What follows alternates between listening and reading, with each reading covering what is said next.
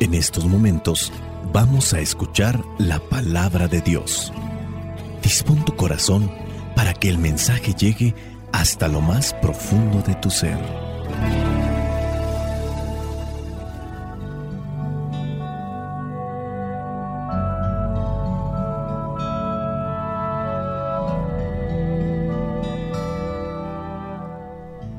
El Evangelio que la iglesia nos presenta para el día de hoy corresponde a Mateo capítulo 10, versículos del 34 al versículo 1 del capítulo 11.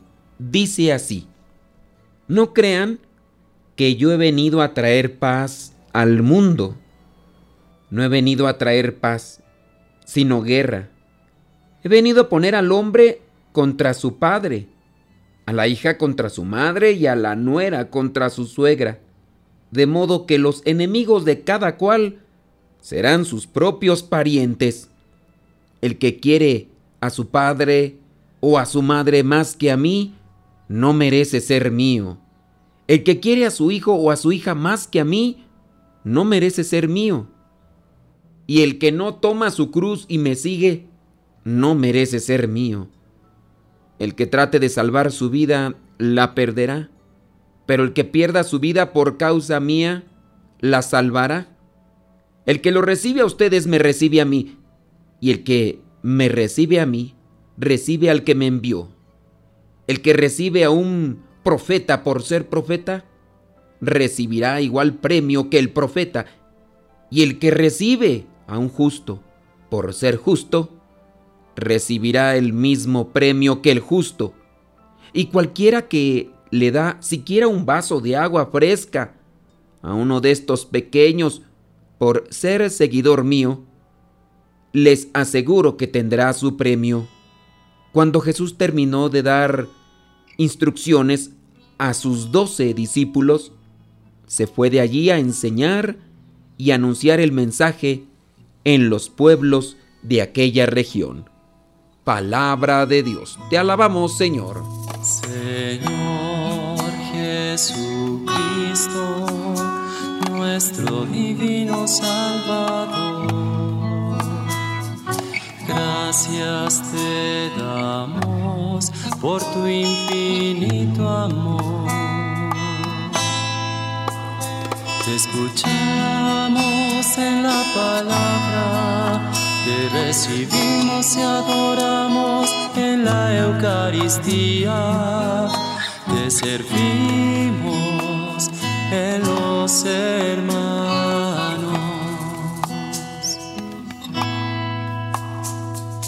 Que seamos misioneros como lo quieres tú,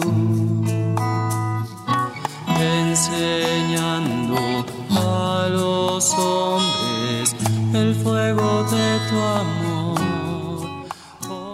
En la actualidad hay muchas personas que buscan ideologías, espiritualidades o incluso hasta religiones para tener paz, porque ciertamente nosotros vivimos embuidos en el frenesí de las actividades. Esto pareciera que hace algún tiempo solamente se miraba y se experimentaba en las ciudades, pero ese estilo de vida tan apresurado, en un modo tan activista que pareciera ser que si no hace uno algo simplemente no le rinde el día, ya se ha trasladado también a la vida del campo. Quizá no viven así todas las personas, pero es una realidad que estamos siempre movidos por la actividad. Estamos contando el tiempo y estamos contando las cosas que hacemos en el tiempo. Y ya tenemos que hacer esto y después vamos a hacer lo otro y después vamos a hacer aquello.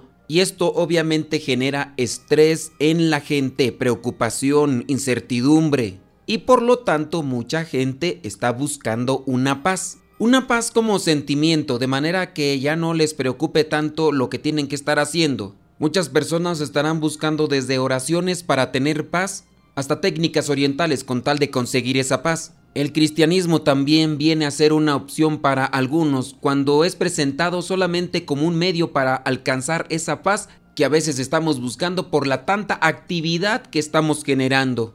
Debemos de tener muy claro que el cristianismo no es una técnica o una religión solamente para conseguir esa paz que posiblemente estamos buscando o esa esperanza o tranquilidad ante los problemas y las dificultades de la vida. El cristianismo es un modo radical de vivir para alcanzar con esa vivencia el premio después de esta vida, el premio en la eternidad.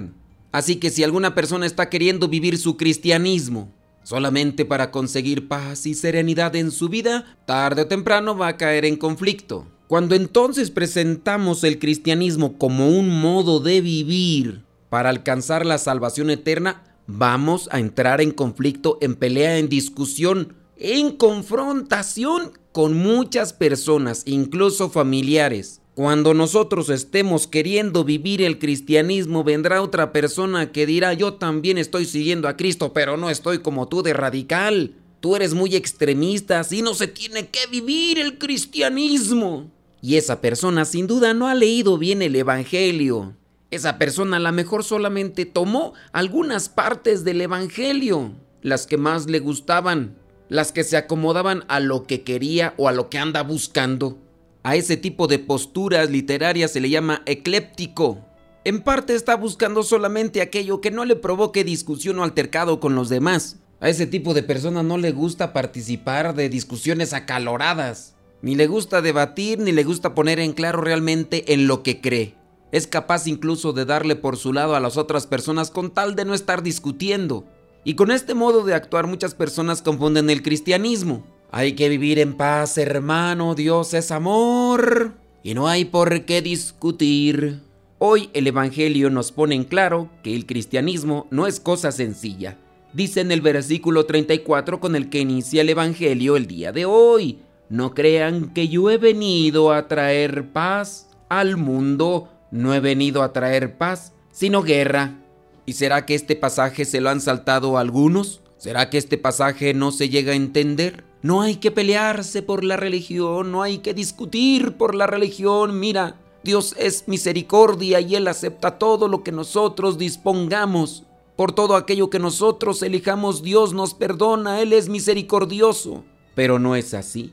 He venido a poner al hombre contra su padre, a la hija contra su madre y a la nuera contra su suegra, dice el versículo 35 de modo que los enemigos de cada cual serán sus propios parientes. Ya desde ahí la religión entonces, cuando se vive de manera propia y correcta, siempre será causa de conflicto porque habrá alguien que no le guste. Ya desde el mismo momento en que empiece la exigencia, desde el mismo momento que comience el planteamiento de ideas cristianas en la vida familiar, va a provocar altercados. Y algunos dirán, pero no es conveniente estar confrontándose con el papá o la mamá por cuestiones cristianas. Eso ya no es de Dios, dirán algunos. Pero el versículo 37 remarca muy bien, el que quiere a su padre o a su madre más que a mí, no merece ser mío. El que quiere a su hijo o a su hija más que a mí, no merece ser mío. Y aquí también hay que tener cuidado con esos pensamientos extremistas, porque en este caso no estamos diciendo que por tal motivo los hijos deben de despreciar a los padres y los padres deben de despreciar a los hijos. Solamente basta recordar que uno de los mandamientos de la ley de Dios es honrarás a tu padre y a tu madre. Hay que respetarlos, hay que amarlos, hay que ayudarlos, pero ya cuando los padres se comiencen a poner de un lado que simplemente no es cristiano, vamos a poner las cosas en claro. Para eso nos hace falta conocimiento de la palabra de Dios, nos hace falta discernimiento, criterio, porque no todas las cosas se tienen que tomar de forma literal. Habrá cosas que se entienden a la primera, pero habrá otras que hay que mirar el contexto para no solamente pelear por pelear. Jesucristo discutió con sus discípulos, los discípulos discutían entre sí. La palabra discutir refiere a sacudir las ideas y quedarnos con las firmes con las sólidas, con las que tienen fundamento. Por eso es tan necesario discutir. El que no toma su cruz y me sigue no merece ser mío, y el que trate de salvar su vida la perderá, pero el que pierda su vida por causa mía la salvará.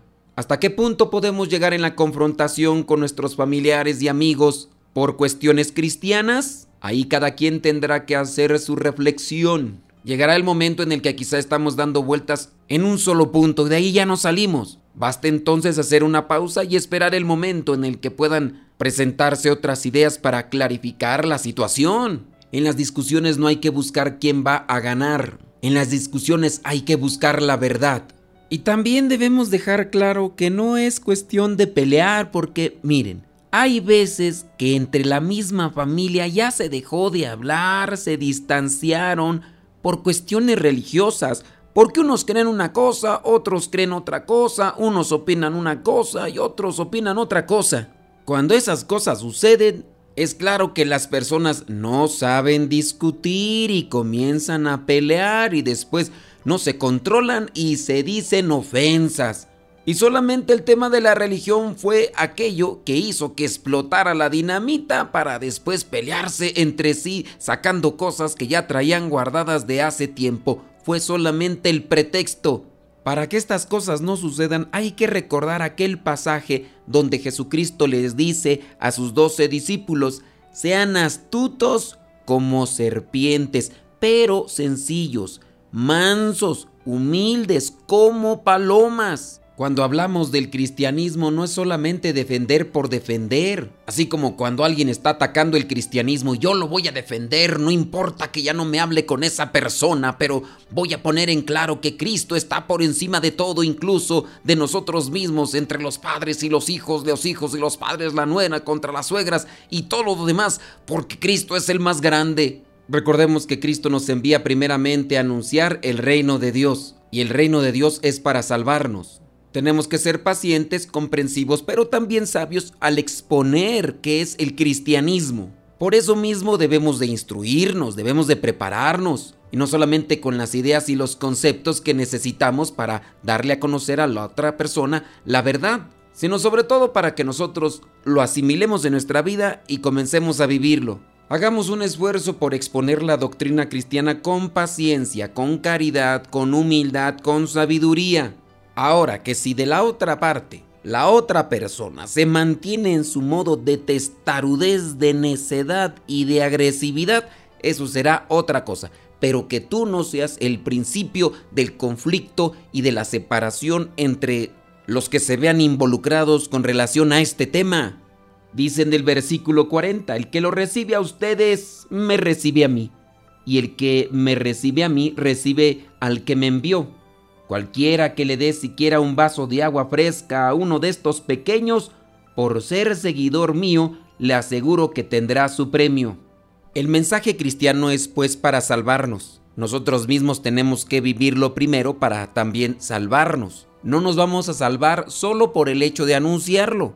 Hay que conocerlo, hay que vivirlo y hay que anunciarlo. No se puede decir que vivo la doctrina cristiana cuando no la anuncio. Quizá no le hago daño a nadie, pero el hecho de que no ayudes a otros para que conozcan la verdad y se salven, te quedas en un término medio, ni frío ni caliente. Y la sentencia para un tibio está en el Apocalipsis. Hagamos el esfuerzo hoy de conocer más sobre la palabra, hagamos todavía el esfuerzo más para vivir la palabra y hagamos también el esfuerzo de anunciarla, aunque eso nos traiga conflicto. Pero con serenidad y paciencia y con mucha humildad podremos dar a conocer la verdad que Dios ha depositado en nuestro corazón. Soy el Padre Modesto Lule de los misioneros servidores de la palabra. La bendición de Dios Todopoderoso, Padre, Hijo y Espíritu Santo, descienda sobre cada uno de ustedes y les acompañe siempre. Vayamos a vivir la palabra. Lámpara es tu palabra para mis pasos, luz en mi sendero. Lámpara es tu palabra para mis pasos, luz en mi sendero. Luz, tu palabra es la luz. Luz, tu palabra es la luz. Yo guardaré tus justos mandos